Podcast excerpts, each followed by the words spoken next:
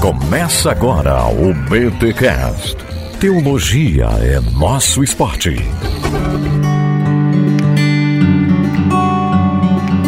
Muito bem, muito bem, muito bem. Começa mais um BT Cash, o de número 418. Eu sou Rodrigo Bibo e eu sempre ouvi no movimento pentecostal, porque o nosso descanso não é aqui. E aí? Como é que é esse negócio? Ô louco, que bravo. É bravo. E eu sou Alexandre Melhoranza e pesquisar para fazer esse episódio não deu descanso. Eita, olha aí, tem que trabalhar para Sou o único cara que não estuda para BT Cash é. sou eu. O resto tudo trabalha muito, gente. Então é isso aí. E eu sou o professor Reginaldo e quero dizer para vocês que descansar não é sinônimo de cruzar os braços. Eita, cuidado, cuidado. A gente tá no setembro amarelo, galera workaholic aí. É, vocês tomem cuidado com essas colocações de vocês aí, tá bom, gente? Tem que descansar. Será que. Vamos, entender isso aí a partir da Bíblia? Mas antes, os recados paroquiais.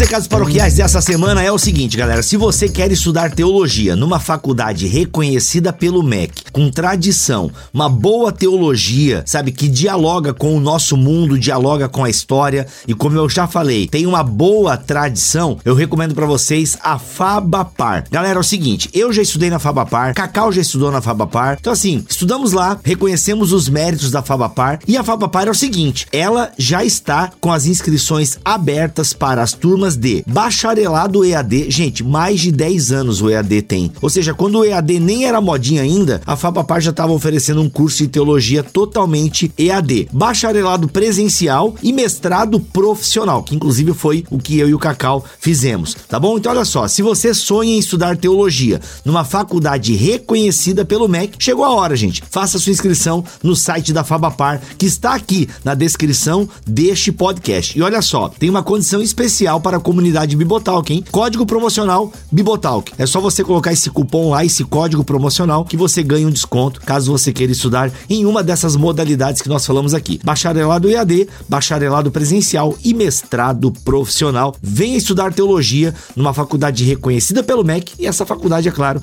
é a Fabapar. Simbora então para esse episódio que está muito legal. Nossa, está revolucionário. O professor Reginaldo, que é professor da Fabapar, e Alexandre Melhoranza estão arrebentando. Simbora!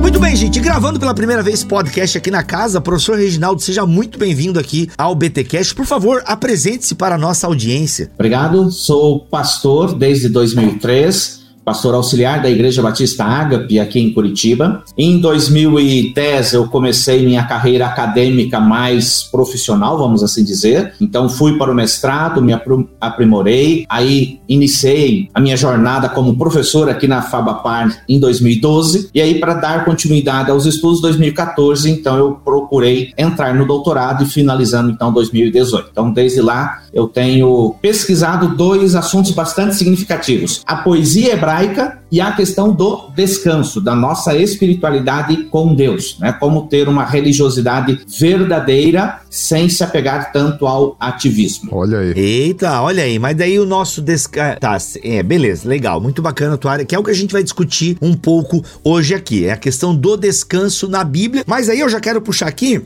que na sua introdução você disse que o descanso não é colocar as pernas pro ar e tal. Por onde a gente, claro que a gente vai chegar nessa aí, porque a nossa imagem do descanso é realmente a gente sentado numa rede e tal, dando aquela aquela cesteada. Quem é que diz isso? É o gaúcho? Dando uma cesteada? Acho que é o gaúcho, né? Enfim, se não é o gaúcho, gente, Certeza aqui do sul. É do sul, né? Dando uma cesteada. E eu acho que tem a ver com os espanhóis também, que é a cesta, né? Inclusive, até pelo que eu sei, na Espanha fecha tudo na hora do almoço, porque a galera tá tirando uma soneca. Eu acho que isso é, tem que ser é, é mundial. É um costume mundial dormir depois do almoço. Tá bom? Professor, mas antes da gente chegar, obviamente, né, em definir algumas coisas. Por onde a gente começa para entender esse assunto, né, de uma espiritualidade que passa pelo descanso? Ok. Quando a gente fala ou pensa em descanso, automaticamente a gente pensa em algo em inatividade, o que é contrário propriamente ao aquilo que a Bíblia diz, né? Capítulo 2, versículo 3 de Gênesis, por exemplo, diz que no sétimo dia, concluindo sua obra, Deus descansou. E aí Jesus, respondendo aos fariseus, vai dizer: Meu pai trabalha até hoje. Ou seja, meu pai não descansa, no sentido de não fazer obras. Mas, ao mesmo tempo, nós descansamos nesse agir de Deus, nesta caminhada de Deus trabalhando por nós, abençoando, abrindo as portas para as nossas vidas. Mas, principalmente, ao meu ver, a ideia de uma religiosidade vem lá de Hebreus capítulo 4, quando ele destaca que o nosso descanso está em Cristo. E esse descanso que está em Cristo, nós costumeiramente conhecemos por outra declaração, né? Nossa conversão em Cristo. Então, quando nós nos convertemos a Cristo, é aquilo que Paulo vai dizer de outra forma. Nós que éramos inimigos de Deus, agora somos chamados amigos de Deus. Nós que vivíamos agoniados pelo pecado, hoje temos paz para com Deus. Então, essa paz para com Deus acaba sendo esta caminhada de descanso em Cristo, por Cristo, e, consequentemente, tem a ver então com nossa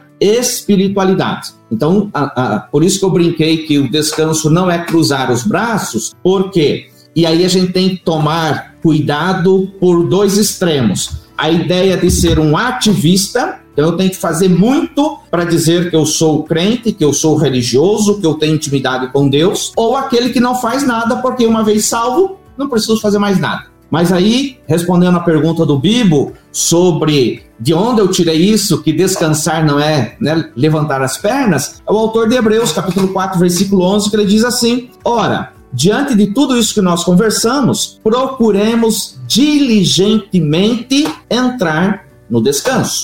Então, esta entrada no descanso que ele menciona ali, nesta diligência, não é um descanso terminal, é, é final, em que eu me esforço, entrei e pronto. Porque na no versículo 3, quando ele diz: Nós que temos crido, entramos no descanso. No original é: Nós que cremos, estamos entrando no descanso. Então, a melhor tradução para o versículo 11 seria: Nós que compreendemos tudo isso, devemos procurar diligentemente, se esforçar para estar entrando no descanso. Então, nossa vida espiritual, nossa caminhada cristã com Deus é uma caminhada de perseverança. Logo, precisamos nos esforçar. Por outro lado, já é uma caminhada de descanso, né? Como disse o, o não sei se é pastor, é pastor Melhoranza, que o descanso não é só Pastor Batista e Batista. É, o, o nosso descanso não é só lá na, na eternidade, porque o, o, autor de Hebreus justamente trabalha isso. Nós, nós que estamos entrando no descanso, ou seja, ser cristão não é fácil, mas Cristo está aqui conosco, Sua palavra foi dada a nós para suavizar esta nossa jornada. E é interessante notar aqui, professor, que existe um, um objetivo para estarmos entrando nesse descanso a partir mesmo desse versículo 11, né? Portanto, esforcemos-nos por estar entrando neste descanso, né? Vamos forçar aqui o gerúndio, né? Para que ninguém venha a cair seguindo aquele exemplo de desobediência. Então, assim, o estar entrando no descanso é para que ninguém venha a cair e uh, siga com a desobediência. E aí, assim, até uma pensando aqui, refletindo até sobre a questão de Deus ter descansado de toda a criação, nós vemos ali que Deus ele começou o seu a, a estabelecer um relacionamento com a sua criação depois da criação. Ele criou tudo. Quando ele criou o homem e a mulher, viu que era muito bom, tal, e depois ele começou a ter uma relação com a sua criação, uma relação íntima íntima e pessoal. Aí a gente poderia dizer que justamente o, o fato de Deus ter descansado nos leva à ideia de que quando entramos no descanso, da mesma forma como Deus descansou da sua, da sua criação e ele começou a ter um relacionamento com a criação, nós podemos dizer que o nosso descanso, de uma certa forma, também está ligado com o nosso relacionamento íntimo e pessoal com Deus. Essa coisa do estar entrando no descanso, na verdade, pode ser um convite a nós para desfrutarmos da presença de Deus, já que ele nos criou e já que nós temos essa consciência. Você também falou de fé, e eu sempre costumo dizer, a gente tocou nesse assunto na última live, não é, Bibo? Geralmente, fé, a primeira coisa que vem na nossa cabeça é, é, é, a fé como crença, acreditar em algo. Mas me chamou a atenção que você também, professor, colocou a fé não só como como crença, o fato de simplesmente acreditar em algo, mas o fato de permanecer. Você usou a palavra perseverança, então ter fé, e aí a gente volta até um pouquinho, né, Bibo, no que a gente falou a semana passada, é na verdade um termo que significa permanecer na posição, independente do que aconteça. Ora, se Deus descansou e ele começa a ter uma relação com a sua criação, o autor de Hebreus fala que nós estamos entrando na no descanso. Então isso significa que temos uma relação íntima e pessoal com Deus e que nós devemos permanecer nesta relação íntima e pessoal com Deus, porque senão, de acordo com o verso 11, se a gente não descansar, a gente não tem a relação com Deus, e se a gente não tem a relação com Deus, a gente não vai permanecer firmes nele, e aí a gente vai desobedecer, como o autor de Hebreus vai fazer o, o, o link, né, o exemplo do povo de Israel no deserto. Legal, o é, cara é bom, hein, Bibo? É, mano, esse cara aí, mano, você tá, tu acha que eu é me aproximo... Tá mais do que... Tu acha que eu me aproximo? Tu acha que eu deixo gente ruim gravar comigo, mano? Não, eu só me aproximo de gente boa, mano. Aliás, gente boa se aproxima de mim, né? Eu sou um imã pra gente boa. Porque, meu irmão, os meus amigos aqui é, são fantásticos. Mas, ô, gente, olha aqui. É, vocês estão levando, e, e, concordo com, obviamente que eu concordo com tudo que vocês estão falando aí. Mas é que vocês estão dando até uma subvertida na ideia do descanso. Por quê? Porque quando a gente fala. Eu até botei aqui o lacinho do setembro amarelo. Até esse podcast tá saindo no setembro amarelo. Porque eu já queria fazer aquele link com, tipo, pô, dar uma descansada. E realmente, é, é, eu penso muito descanso e a galera pensa muito descanso, assim como realmente botar a perna pro ar, ter o dia de, pô, de você não fazer nada. Então quer dizer que ter esse dia de não fazer nada não é uma coisa muito boa aos olhos de uma espiritualidade genuinamente cristã. Como é que é isso daí, gente? Porque vocês estão falando do descanso, muito do descansar em Deus, aquela coisa toda. E eu entendo, se vocês já explicarem e eu não entendi, eu peço que vocês tenham paciência e expliquem de novo, tá bom? Porque eu acho que como eu, talvez tenham outro. Porque eu, vocês estão levando pra esse lado da espiritualidade, do descansar em Deus, o relacionamento com Deus, aquela coisa toda e tal, né? Mas a ideia do próprio texto de que Deus agora deu uma descansada. Tá, Deus deu uma descansada para se relacionar com eles, é por isso? É trabalhar o descanso. Pô, gente, eu queria ter o dia do descanso mesmo. Como é que é? Ok, isso, isso também é importante. É, eu brinco com os meus alunos que nós somos desequilibrados por natureza. Ou a gente é extremista de um lado ou do outro, a gente não consegue o equilíbrio. Então, nesse sentido, eu conheço muitos cristãos que, em nome de uma espiritualidade com Deus, são extremamente ativistas. Então, por exemplo, sábado e domingo, até esquece que tem família, porque sábado e domingo é para a igreja. Acorda às seis da manhã e embola uma reunião com o outro e vai, vai, vai, vai, vai, vai, vai, porque está em nome de uma espiritualidade em que se eu fizer muito, serei recompensado. E caímos no outro extremo aquele que nem vai para a igreja porque eu tenho que descansar. Afinal de contas, eu trabalhei muito de segunda a sexta, né? Então a gente tem que tomar cuidado com isso. Uhum, uhum. O dia de descanso físico continua sendo válido, continua sendo importante. Nossa carcaça não aguenta trabalhar de domingo a domingo. E, e prova disso é que muitos líderes religiosos estão estafados, estão, é, é, inclusive, entrando em depressão, em burnout e coisas assim, porque é, acha que consegue. Já que eu estou trabalhando para Deus sábado e domingo, a minha carcaça não sofre. Não, somos humanos. O pastor também precisa de um dia de descanso literal, de descanso físico, né? Mas quando dizemos aqui que descanso não é só é, pendurar as pernas para o ar, estamos falando na questão da espiritualidade, que não é só ah, eu aceitei Jesus e nunca mais leio a Bíblia, nunca mais eu oro, porque uma vez salvo, salvo para sempre. Não sei a opinião dos, dos nossos amigos aqui hoje, mas eu concordo, uma vez salvo, salvo para sempre. Mas se eu fui salvo de verdade, eu não consigo esquecer que Deus existe, eu vou querer intimidade com Ele. Então, esse relacionamento com Deus deve ser constante. E claro, é óbvio que também eu já fui orientado por um pastor no seguinte sentido: ah, se você está muito cansado, nem venha para a igreja, fique em casa. Mas eu tive três experiências que sim, a minha semana foi muito puxada. Na época eu trabalhava nos, nos Correios, eu era carteiro e dava aula à noite, então estava bem puxada aquela semana, né? Nas três ocasiões. E domingo, tipo, 5 horas da tarde, a carne falou mais alto. Só a sonequinha que eu tirei não foi suficiente. Então vou ficar em casa para descansar. Aí o, o Espírito falou: vai descansar assistindo o quê? Faustão? Fantástico? É assim que você vai descansar? Eu optei. A carcaça estava moída, mas ainda fui para a igreja para ser alimentado da palavra.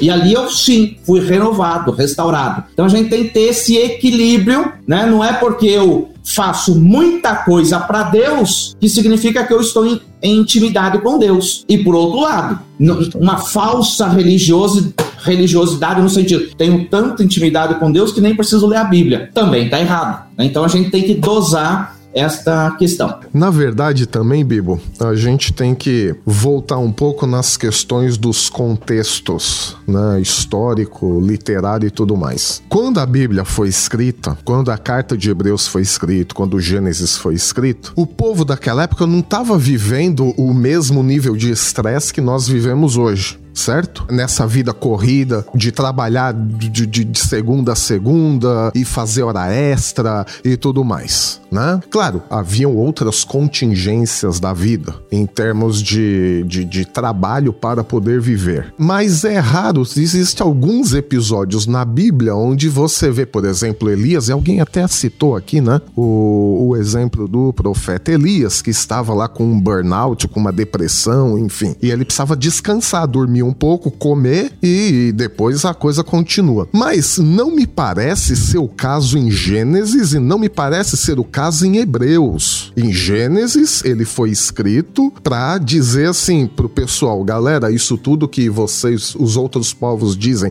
que são deuses, o sol, a lua, mar, a chuva, o trovão, na verdade é o nosso Deus que criou tudo isso. E pra galera de Hebreus, ele tá falando num contexto onde judeus estavam sendo obrigados a deixar a comunhão da igreja, deixar a fé cristã, voltar aos rudimentos e muitas pessoas estavam deixando as congregações cristãs na época. Então aí o, o, o autor de Hebreus ele volta e fala: gente, vocês estão voltando a esses rudimentos, a, a essas questões culturais de vocês, porque se Cristo já fez tudo. Então, o exemplo 1, embora haja descanso, tanto em Gênesis, falando que Deus descansou, quanto em Hebreus, falando de, especificamente desse capítulo 4 do descanso, não me parece ser o assunto principal, não me parece ser a questão de alguém estar entrando em burnout, em depressão ou cansaço físico extremo, falando, galera, chega de fazer jornada dupla, seja chega de trabalhar 12 horas por dia, descansem um pouco, né? Especialmente a carta em Hebreus, a gente tem que também ter consciência que o autor faz amplo, imenso uso de tipologias. E aí não confundamos com alegorias, por favor. Ah, acho que deve ter algum BTcast, não, Bíblia, que a gente fala de tipologia e alegoria. Cara, não tem, não? cara. A gente não tem um BTcast sobre esses, sobre essa é, hermenêutica, né? A gente tem tá. pouquíssimas coisas sobre hermenêutica. Eu acho até que valeria explicar um pouquinho, né? Tipologia e uh, e o quê? E alegoria. Alegoria. Bom, é. sem entrar muito nas questões acadêmicas e, e, e, definições mais profundas de tipologia e alegoria, eu poderia dar dois exemplos, depois o professor, se quiser também complementar, né? É sempre perigoso falar com o professor, porque aí a gente tem medo de falar alguma bobagem. Mas, bom, a gente tá aqui para falar bobagem e para aprender também. Mas a alegoria, alegoria não, a tipologia. A tipologia. O sábado, na Bíblia, no Antigo Testamento, é o tipo é a representação de que Deus é o Senhor do tempo. Deus mesmo descansou da sua criação. Por quê? Tem um tempo para criar, um tempo para não criar, um tempo para, eu já diria, Eclesiastes, né? E aí o sábado, ele ganha essa questão do no sábado vocês terão este tempo de adoração. No sábado vocês terão este tempo de comunhão, né? Estendendo isso um pouco mais, nós diríamos que o sábado ele representa a questão de Deus como Senhor do tempo, porque foi Deus que estabeleceu o sábado para o homem descansar, o sábado para o homem se lembrar de Deus. Mas isso não quer dizer que na segunda, na terça, na quarta, o, o povo dele não deveria se lembrar. O sábado, na verdade, é só a questão assim: é Deus falando pro povo, gente, eu criei o tempo. E como eu criei o tempo, eu digo para vocês que existe um tempo também de fazer cada coisa em seu tempo. Então, sábado, por extensão, eu vejo ele como essa tipologia de que Deus é o Senhor do tempo. Aí o autor de Hebreus entra em outra tipologia também, fazendo menção sobre a terra prometida, ou o descanso que Josué teve depois. Então, assim, mas o que é a terra prometida também? Né? A gente tem que lembrar de outra coisa. O povo de Israel, ele tinha, o povo hebreu, ele tinha muitos problemas com abstrações. Hoje a gente não tem nenhum problema em falar tenho fé em Cristo ou Deus está aqui. O povo de Israel, o povo hebreu, não tinha esse nível de abstração que nós temos. Se a gente falasse assim pro povo hebreu, Deus está aqui, tá, mas como é que Deus está aqui? Ora, ele está aqui por quê? Porque a tenda está no meio do acampamento do povo. Ora, mas por que que Deus está aqui? Deus está aqui porque a arca da aliança está aqui. Deus está aqui, mas como? Tá vendo aquele templo lá e leva os meus olhos para o monte de onde me virá o socorro? Aquilo é o salmista olhando o monte da onde? Onde estava o templo templo. Então eu olho para os montes onde está o templo e eu sei que Deus está aqui. Então, é uma tipologia da presença de Deus. Ora, se a gente pega a tipologia do sábado como Deus, o autor do tempo, criador do tempo, e a tipologia da terra prometida como o lugar de relação com Deus, porque nós, quando nós nos relacionamos com alguém, nós não nos relacionamos em espírito. Existe um lugar para a gente se relacionar. As relações se passam em um lugar, mesmo pela internet né? A gente pode falar que temos uma relação neste lugar aqui agora, nesta gravação, nesta live, né? Mas temos uma relação entre nós neste lugar, nesta casa, neste templo, nesta rua. Então a terra é a concretização do que? Da relação de Deus com o seu povo, porque você não pode se relacionar eteriamente com Deus. Deus é muito concreto, especialmente na concepção hebraica. Então, se a gente junta o período de descanso com nesse esse mesmo texto de Hebreus, com o exemplo que o autor dá de Josué entrando na terra da promessa, nós vamos chegar à conclusão de que Deus faz um convite à sua criação de que em todo lugar e que em todo o momento nós devemos procurar a relação com Deus e nós devemos permanecer nesta relação. Tanto é que depois no capítulo 11, o autor de Hebreus vai falar o quê? Sem fé é impossível agradar a Deus. Ora, sem fé em que sentido? No sentido de quanto mais a gente acredita em Deus? Não, sem fé é impossível agradar a Deus no sentido de que sem a permanência na relação com Deus, no tempo que Deus estabeleceu, no lugar onde nós estamos, é impossível agradar a Deus. Tá, e aí a tipologia? A tipologia é essa. O sábado é o tipo, certo? do descanso. Isso. O descanso uhum. do quê? De que nós estamos numa relação com Deus. E a terra é a tipologia do quê? Uhum. Do lugar de relação com Deus. Onde nós estamos, nós podemos e devemos ter uma relação com Deus. Uhum. Em todo tempo, com perseverança. Porque sem perseverança é impossível agradar a Deus.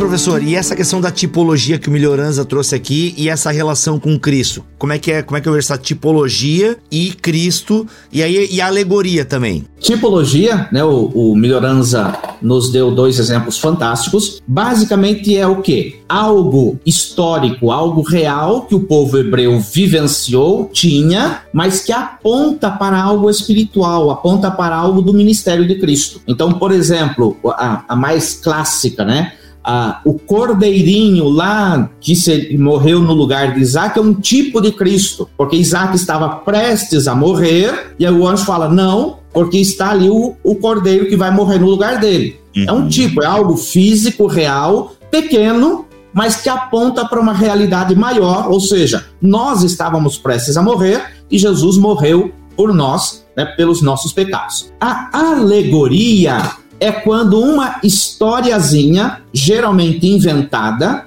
tem em todos os seus detalhes, ou na maioria dos seus detalhes, mensagens ocultas. Por exemplo, a parábola é chamada de parábola, mas aqui é uma alegoria a alegoria do semeador. Jesus contou a história: um semeador saiu para semear, jogou a semente, a semente caiu aqui, acolá e tal, tal, tal. Tipo, é uma historinha que é diferente de uma parábola. A parábola, os alunos, opa, entendi. Né? O reino dos céus é como um fazendeiro que juntou tudo e vendeu tudo para comprar a grande pérola. Ah, né? Como diria o City Game, eu tenho que vender tudo para pegar aquilo que é espiritual. A parábola é fácil entender. Aquela historinha, os discípulos olharam para Jesus, mestre, que, que história maluca é aquela? Tá, o semeador, né? E passarinho e espinho e tal aí era uma alegoria. E Jesus explica a alegoria. É que o semeador é tal coisa, a semente é a palavra, o caminho, né, o, a, a semente que caiu no caminho é o coração duro. Ah, o espinho é, é, são as tentações da vida. Então, cada detalhe da historinha tem uma explicação espiritual. O perigo da alegoria é que, quando uma história é contada como alegoria, no caso de Jesus, é perfeito. O problema é quando uma parábola é contada, uma história é contada, e eu que não contei, eu fico imaginando o que, que seria essa ou aquela explicação. Um exemplo de uma, né, aí por isso que eu brinquei alegorese, porque a alegoria é uma historieta simples com mensagens espirituais escondidas, mas o autor contou com aquele objetivo. Então o autor sabe o que, que é a semente, o que, que é isso, o que, que é aquilo. Mas, por exemplo, a parábola do bom samaritano é uma parábola. O que, que a história quer ensinar? Que o que vale é aquele que pratica a palavra de Deus. Não importa se ele é samaritano, sacerdote ou levita. Se ele praticou a palavra de Deus, ele é uma boa pessoa. Não entendendo isso, Agostinho transformou a parábola do bom samaritano em uma alegorese. Aí surtou. Né? O, estava descendo para Jerusalém. É o homem caído, é Adão e Eva em sua pecaminosidade. Deus o, jument, é, o jumentinho que o, né, o rapaz levou lá o moribundo é a, a, carne de Cristo. O hospedeiro é o apóstolo Paulo. O ladrão, o salteador, é Satanás. As duas moedinhas que o, que o rapaz deixou lá na hospedaria é a ceia e o batismo. Ou seja, tem um ar de espiritualidade, mas é. quando a gente termina a historinha, pergunta: mas Jesus não queria ensinar isso. Então esse é o perigo, né, de confundir a alegoria, que o autor inventou a história com algo real, com a alegorese. Eu digo o que eu quero e com a tipologia propriamente dita. A outra pergunta eu confesso eu esqueci. vamos voltar pro assunto aqui, que a gente só tava fazendo. É alegoria, era basicamente isso. E aí, bem, todo esse assunto a gente consegue fazer o link agora aqui com Hebreus, porque no teu texto que tu mandou, tu, tu, tu dá até uma dialogada com a filosofia e tal. Acho que a gente poderia retomar esse assunto do descanso, Hebreus, porque até a ideia da alegoria é beleza. O que, que é o tipo no, em relação ao descanso? O que, que é tipo e o que, que é a concretude, digamos assim? O que, que é tipo e como é que Jesus é, é que tipo entendeu a minha pergunta? O tipo Jesus, descanso. Esse texto é usa Josué como tipo de Jesus, mas eu vou deixar o professor falar, a gente completa depois. Legal. O exemplo que o Melhorança deu anteriormente também é fantástico. O sábado, que era um dia literal, histórico, humano, físico, uma Olha. parada total, ele tem uma evolução no Antigo Testamento. Ele começa como cessar de atividades. No final do Antigo Testamento está como celebração a Deus. Por quê? Nós temos que ter esse, esse relacionamento. Comparando a Cristo, Cristo literalmente é o nosso sábado, é o nosso descanso. Então é isso Boa. que Hebreus destaca, né? Por isso tem ali o, o sabatismos. No versículo 9, se não me. Ainda resta um sabatismos ainda resta um sábado especial para quem? Para o povo de Deus. O autor inventa essa palavra, não é, professor? Porque isso não, não existe, não é? Ele meio que inventou essa palavra sabatismos, porque ele poderia ter usado descanso em grego. Sim, tanto que no capítulo 4 ele usa catapauses, que é a palavra mais comum para descanso, cerca de nove ou onze vezes. Agora deu um, um é, é aqui. É catar uma pausa. Vai catar uma pausa. Cata uma pausa aí, irmão. Você cata uma pausa, descansa. Então, etimologicamente. Eu tô aqui para isso. Eu sou pago para isso. Acabou com os linguistas. É. Aqui é teologia popular, teologia popular. Vamos lá. A palavra grega catapauses é, tem a ver com esse descanso mais literal. Como o autor de, de Hebreus estava querendo enfatizar esse descanso físico-espiritual, e por isso eu, eu, na minha tese eu trabalhei um pouquinho a questão da a filosofia e o contato de Hebreus com a filosofia. Então por isso que eu trouxe para tentar entender esta amplitude, ou seja, não é apenas um descanso físico, mas é um descanso especial. E não é somente um descanso do tipo cessar atividades, ele poderia até né, usar um catapauses com algum adjetivo para dizer, literalmente é um cessar de atividades. Não, é esse descanso no sentido de eu uma vez que Cristo morreu por mim, eu não preciso mais fazer obras meritórias. Eu não preciso fazer mais obras para garantir minha salvação. Minha salvação já está em Cristo. Ao mesmo tempo, eu consigo, quando tenho essa intimidade com Deus, o mundo pode estar acabando ao meu derredor, mas eu consigo ter paz e serenidade. Que às vezes as pessoas que não têm a Cristo, eles olham para a gente e falam, mas que maluco, maluco é você, doido? De onde você está? O mundo está acabando e você está lá cantarolando, feliz da vida e tal. Descansando no poder de Deus. Exatamente, exatamente. Então esse descansar tem essa conotação não só física. Um amigo meu começou a conversar comigo sobre esse, né? Não, se é sabatismo, ele estava valorizando o Shabat. E aí, como era o Shabat do Antigo Testamento, então temos que guardar o sábado. Não, tudo bem, posso te cortar, porque, perdão de ter feito isso, professor, mas justamente os sabatismos ok? Faz referência direta ao Shabat.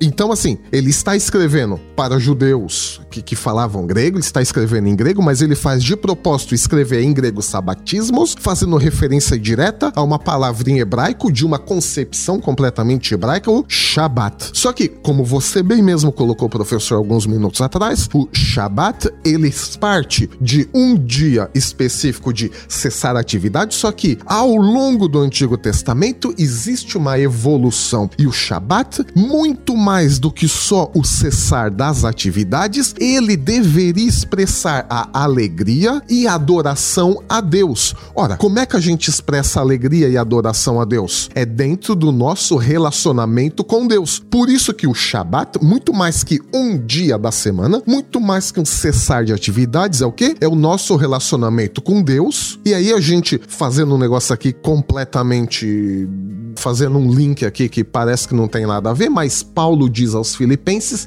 "Alegrai-vos no Senhor". E Paulo diz que ele é o quê? Ele é hebreu, ele é hebreu da tribo de Benjamim, fazia tudo e tudo mais. Ele alegrai-vos no Senhor. Ora, o Senhor deve ser o nosso Shabat, ou nós devemos é, aproveitar Deus como nosso Criador, Deus como nosso Redentor, no lugar onde nós estamos para desenvolver cada vez mais o nosso relacionamento com Ele. Essa é a ideia do Shabat. Perdão de ter te cortado, professor. Legal, perfeito. E aproveitando, né, ampliando essas duas é, observações que se fez, né? O, o Shabat, essa ideia do descanso verdadeiro, alegria e relacionamento barra adoração, né? Tem autor que vai usar adoração, mas é a mesma coisa. É uma adoração genuína e verdadeira. Né? Nós estamos falando aqui de religiosidade meramente. Eu acrescentaria mais um que é a dependência.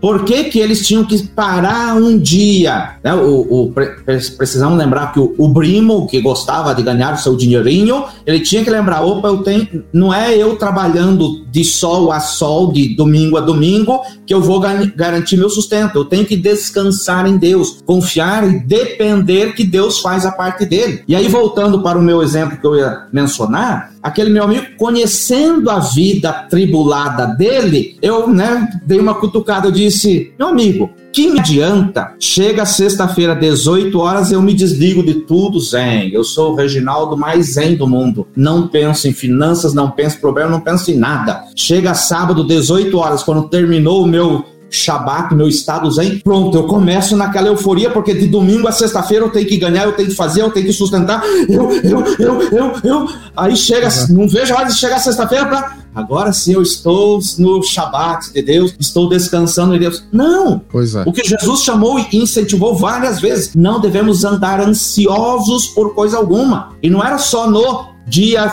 no sétimo dia físico, não o nosso dia a dia tem que experimentar esse Shabat glorioso, esse Shabat especial, né? Esse descanso pleno dado por Cristo, manifesto é, por meio da sua é, é morte e ressurreição. Por isso que lá em Mateus, Jesus, ele vai chamar os cansados e os sobrecarregados e ele vai prometer o descanso. Está lá em Mateus 11. 11 28. Isso. O descanso do quê? O descanso do fardo pesado do pecado ou um descanso que a gente pode dizer aqui um descanso salvífico. E por que isso é importante? Esse link, porque neste texto o autor de Hebreus, ele também vai falar, vai fazer menção a Josué e a entrada na terra prometida. Peraí, ô Milho, ô Milho, agora eu que vai te cortar sou eu. É legal tu puxar esse texto de Mateus 11, 28, porque de fato o versículo 28 dá aquela ênfase, vinde a mim, vós estáis cansados e sobrecarregados sobrecarregados e eu vos aliviarei. A ideia de um descanso. Entretanto, o versículo 29 já te chama, cara, eu sou o teu descanso, mas ó, aprenda de mim, né? Tomem sobre vocês o meu jugo. Ou seja, é a parada de carregar uma carga.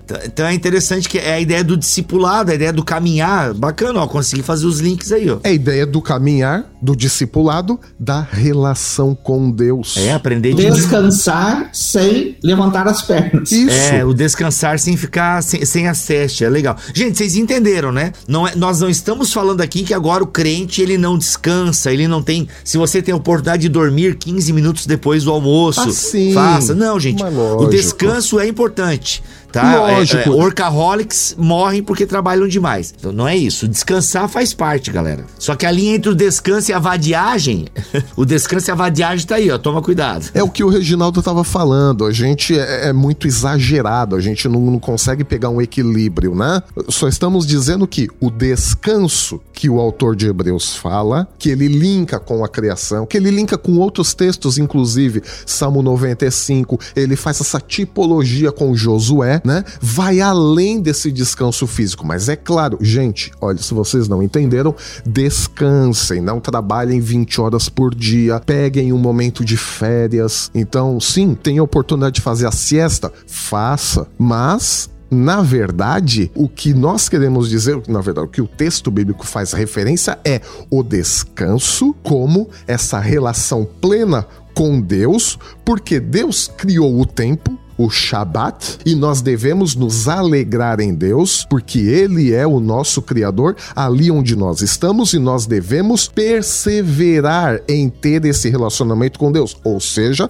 sem fé, sem a fidelidade, sem você permanecer firme na sua posição.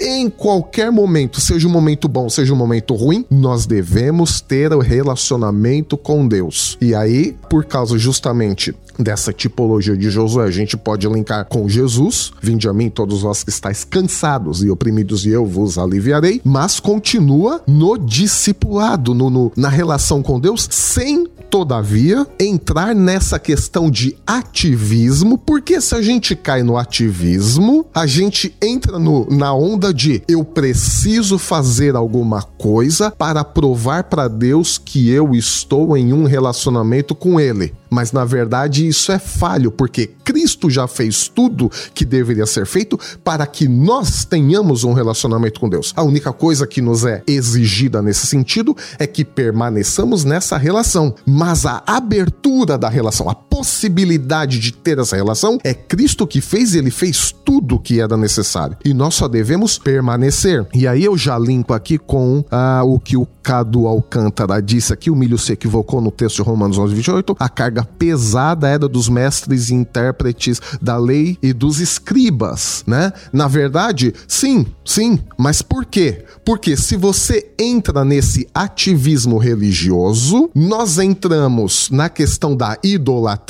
e aí a gente diz, bom, eu tenho que fazer alguma coisa porque eu posso fazer alguma coisa para ter esse relacionamento com Deus. Só que Cristo fez. Se a gente entra nessa onda de fazer alguma coisa para merecer ou para ter o relacionamento com Deus, nós tomamos o lugar de Cristo, nós tomamos o lugar de Deus e isso é idolatria. E idolatria é pecado. Então, todos vós que estáis cansados e oprimidos é o pecado. A única coisa que, sim, é, é que seguir a carga dos mestres da lei é só um dos exemplos de pecado, né? Mas a gente entra até em outras questões, até de idolatria. Por quê? Porque nós não descansamos. O que é descansar? Aproveitar a relação com Deus. Deus está presente na sua criação e ele quer que nós tenhamos um relacionamento com ele. Por quê? Porque ele possibilitou isso. Nessa pegada tem duas contribuições que eu quero fazer. Uma no sentido da fé, né? O, o Melhoranza enfatizou bastante a fé nesse sentido da perseverança, da fidelidade, de nos apegarmos. Ou seja, é nossa ação. Só que Hebreus nos dá essa dica de que, por isso que é, também é descanso, porque por mais que tenha a, a exigência de que nós precisamos fazer, Hebreus vai dizer que fé é o firme fundamento das coisas que nós não vemos. Esse firme fundamento é a base, ou seja, a nossa vivência, o nosso fazer está fundamentado em Cristo. A palavrinha que Hebreus usou ali,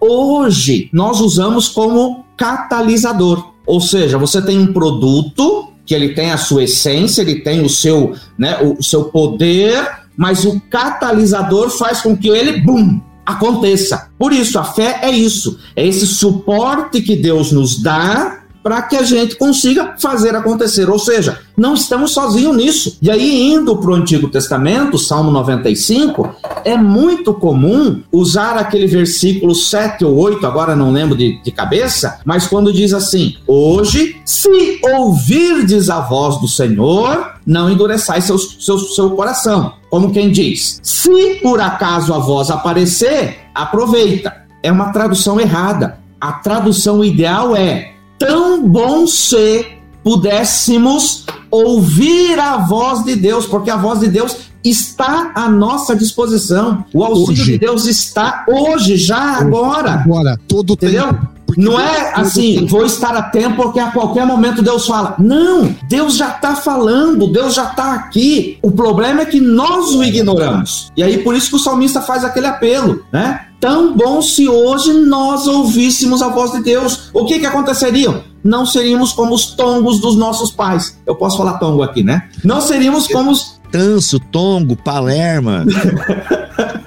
os contumazes e, e, de dura serviço, como foram nossos pais. Ah, Os mais novos nem entendem isso, né? É, mas enfim, é o auxílio que Deus nos deu.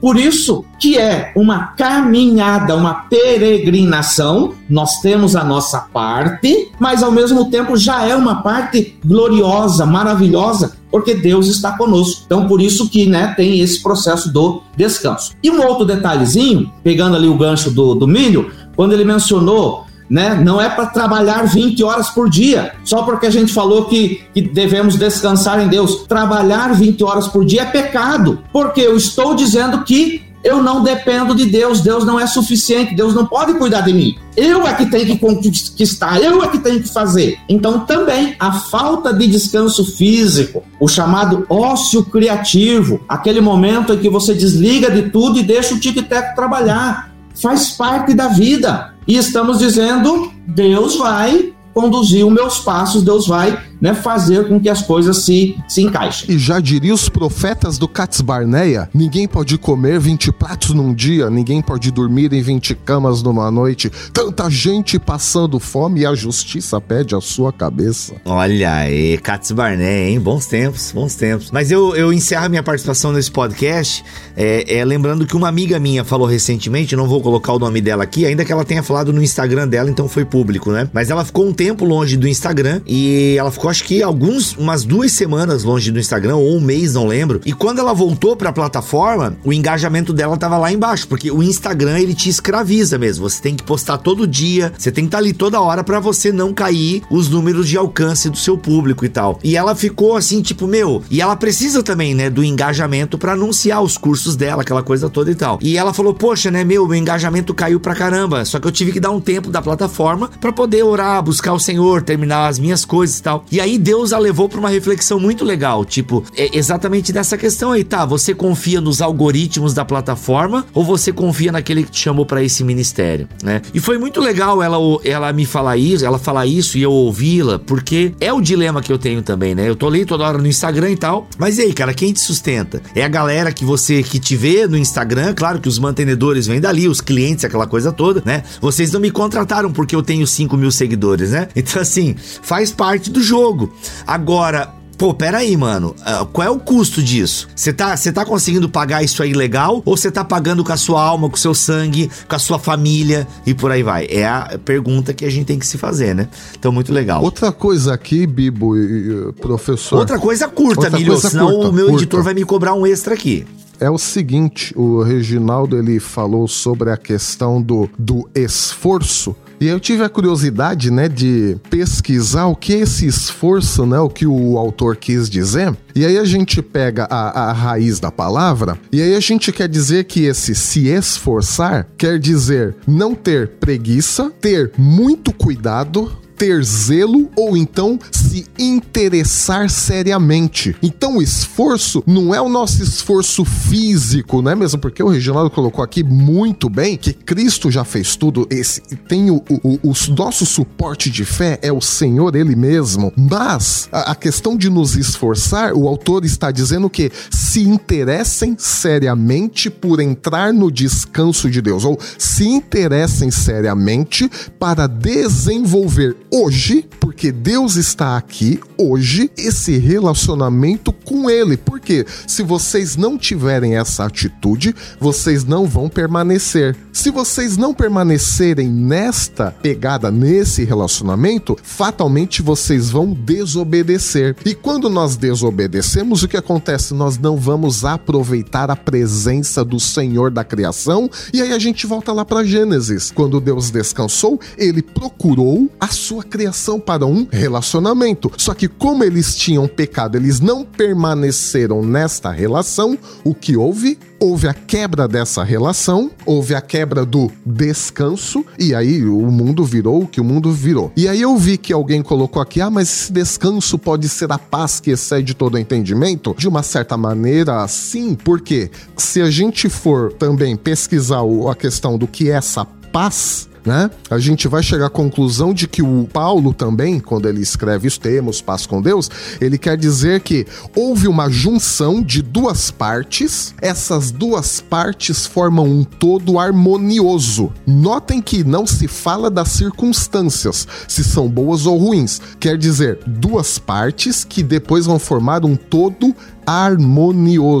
que o pecado quebrou. Ora, hoje em Cristo nós temos a paz com Deus, ou seja, nós que estamos em Cristo, formamos um todo harmonioso com o Senhor, por quê? Porque temos um relacionamento com Ele. E aí vai chegar o dia glorioso da restauração, e aí Paulo vai até além que Cristo será tudo em todos. Vou lá como a gente pode linkar o descanso com a paz, que eu vi que alguém colocou aqui nos, nos comentários, eu não resisti. Me calou. Não, tranquilo, Milho. É, é, esse é o Milho. Ah, inclusive o pessoal comentando aqui na live que ama a sua empolgação. Professor Reginaldo, a sua palavra final sobre esse tema aqui para os ouvintes do nosso podcast e, é claro, os web espectadores que assistiram essa gravação. Você que está ouvindo, essa gravação está disponível lá no YouTube do Bibotalk, beleza? Legal. Então, finalizo Lembrando que, assim como Hebreus, o autor de Hebreus, usou cerca de 11 vezes a palavrinha descanso no capítulo 4, ele usou cinco vezes a palavra hoje, ou seja, o descanso não é só na glória. Nós já experimentamos nossa paz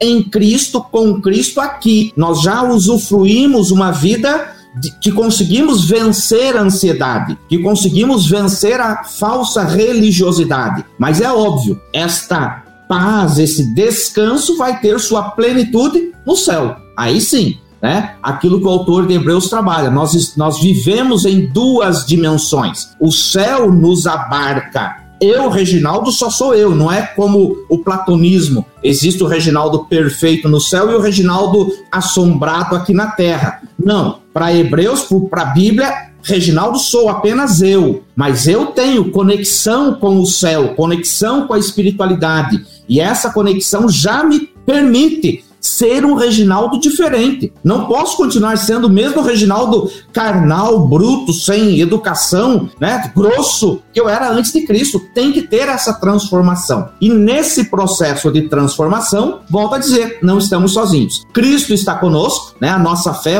é o nosso catalisador, é aquilo que nos dá força para sermos fiéis e perseverantes. E como que a gente faz isso? Com a palavra de Deus que está totalmente à nossa disposição. E por que que nós volta e meia vivemos cansados e abandonamos a nossa fé? Porque ignoramos a palavra de Deus que está sempre ao nosso dispor. Obrigado por sua atenção, obrigado Bibo, obrigado Melhorança por podermos estar juntos aqui nesse momento. Muito bom, gente. Olha aí, ó, você ouviu o Alexandre Melhoranza e você ouviu também o professor Reginaldo. Professor Reginaldo, que é professor na Fabapar, que está aí com as matrículas abertas para você poder estudar lá na Fabapar. Perguntaram aqui, professor Reginaldo, qual a linha teológica é, da Fabapar, né? As pessoas elas dividem às vezes o mundo evangélico em como se só existisse calvinista reformado ou outra coisa, né? Enfim, não sei se a gente consegue dar uma resposta, qual a linha teológica da Fabapar? Eu dou uma resposta, vamos ver se eu tô respondendo certo aí, né? Vamos lá, o que que tu responde quando te pergunto essa? Tá, mas vocês são de que linha aí na Fabapar? Ah, eu procuro responder assim: nós optamos em defender a Bíblia como palavra de Deus e a partir dela dirigir os nossos passos, nossa teologia. Claro, de vez em quando a gente dialoga no sentido de conhecer outras teorias, outros processos, né? Mas o mais importante é conhecer a Bíblia. E respondendo, eu passei a responder assim também, é, a partir de um amigo meu: cadê o versículo que, que me diz que eu tenho que ser calvino ou armínio, né? Me mostra o versículo aí eu, eu adoto uma linha mais categórica nesse sentido. Mas em geral a gente procura é, crer na Bíblia como palavra de Deus e procurar extrair dela os ensinamentos para o nosso dia a dia. Ou seja, gente, se você não entendeu, mas como, gente? Como é Gente, é isso. Você consegue fazer teologia sem necessariamente cair nessas categorias. E quem acompanha isso, o. Isso, vamos sistematizar menos. Isso, e quem acompanha o Bibotalk já tá, acho que, ficando meio, meio ligado nessa parada, porque a gente bate muito em teologia bíblica aqui também no Bibotalk, então a galera tá entendendo e tal. Claro que a sistematização não é um problema em si. Tô brincando, pessoal. É, não, ela não é um problema em si, mas às vezes a, a gente fica fica muito igual o cabresto de cavalo, sabe? Então você só enxerga a partir daquela sistematização. E não, gente, vamos abraçar aí a Bíblia como palavra de Deus e toda a sua pluralidade saudável possível ali dentro. Galera, é isso, tá bom? Tô, ó, você pode estudar na Fabapar, as inscrições estão abertas para as turmas D, tá? Olha só, tá aberta para bacharelado EAD, mais de 10 anos de tradição, bacharelado presencial e mestrado profissional, tá bom? Ó, eu, é o mestrado que eu fiz, tá bom, galera? Olha só, inclusive, na minha turma de mestrado profissional, tinha muita gente que já era formada lá na Fabapar. E, ou seja, a pessoa fez o bacharel lá e já migrou pro mestrado. Isso quer dizer o quê? Eu gosto de estudar aqui. Eu gosto de estudar aqui, vou encarar esses professores professores barbados tudo de novo, mas vamos embora, porque o ensino é bom, o ensino é sério, o ensino tem compromisso. Beleza, gente? Então, ó, o link está aqui na descrição deste podcast, dessa live, e use o cupom Bibotalk para você ter desconto e vai estudar teologia na Fabapar. Obrigado, professor Reginaldo, pela sua presença aqui. Eu que agradeço, e privilégio conhecer o Melhorança. Privilégio meu também. Voltamos a semana que vem, se Deus quiser e assim permitir. Fiquem todos na paz do Senhor Jesus.